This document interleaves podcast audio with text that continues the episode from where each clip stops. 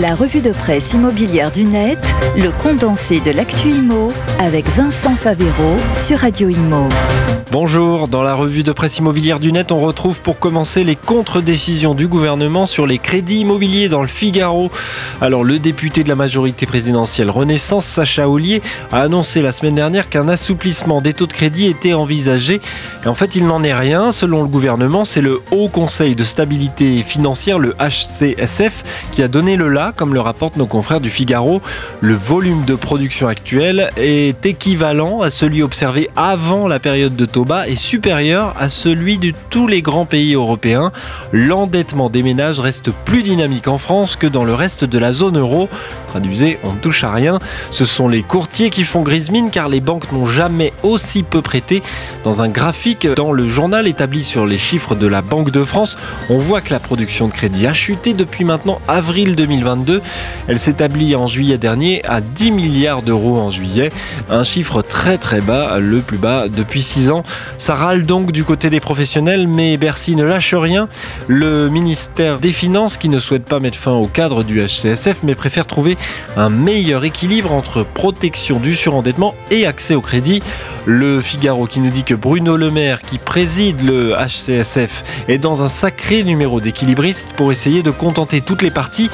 Exercice d'autant plus complexe que tant que les taux de crédit n'étaient pas assez élevés, les marges des banques sur le crédit étaient très faibles.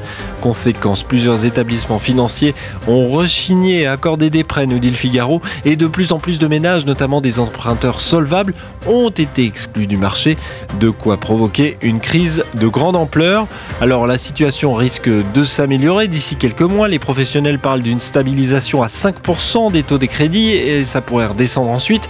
Mais elle s'installe, cette crise, et le refus du gouvernement de bouger risque de compliquer quelques situations de ménages français. Autre crise ouverte. Sur le PTZ maintenant, le prêt à taux zéro avec le projet de loi de finances 2024, comme l'explique cette semaine nos confrères de la Tribune. Le projet de loi de finances est sur le point d'acter le recentrage du prêt à taux zéro sur l'achat d'un bien neuf dans l'immobilier collectif et sur l'acquisition d'un habitat ancien sous réserve de le rénover. Problème, plus de la moitié des primo-accédants de maisons individuelles bénéficient d'un PTZ.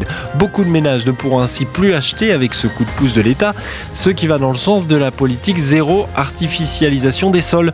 Une bonne nouvelle pour la planète, beaucoup moins pour les professionnels de la construction. Ces derniers sont très attentifs au marché de la maison individuelle, d'autant que 75% des Français rêvent encore de vivre dans ce type d'habitat, nous dit la tribune.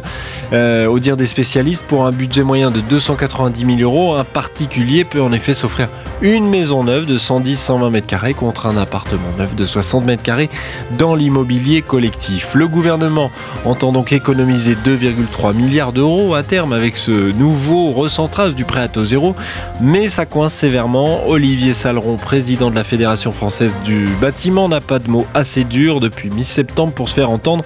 On nous interdit de construire des maisons individuelles. Si c'est un choix politique, il faut le dire. Fin de citation. La situation est toujours très tendue sur le marché IMO neuf, notamment dans l'habitat individuel, vous l'avez compris. On termine la revue de presse de Radio Imo pour regarder nos voisins allemands dans les échos. En Allemagne, le marché immobilier vient de se prendre un uppercut, nous dit le quotidien. Les prix de l'IMO résidentiel ont chuté de 9,9% sur un an au deuxième trimestre.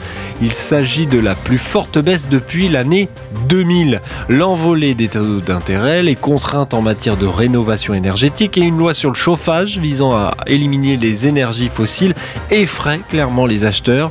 La crise est très importante en Allemagne à tel point que la chancellerie allemande organise début octobre un sommet sur le logement très attendu de la profession. Et en France, à quand un sommet sur le logement Nul doute que les pouvoirs publics vont regarder de près ce que font nos collègues allemands, car les professionnels vont le faire aussi. Vous retrouvez tous les liens pour lire les articles sur le podcast de la revue de presse de Radio Imo. Rendez-vous sur le site et l'appli, bien sûr. La revue de presse immobilière du net à réécouter et télécharger sur le site et l'appli radio.imo et sur toutes les plateformes de streaming.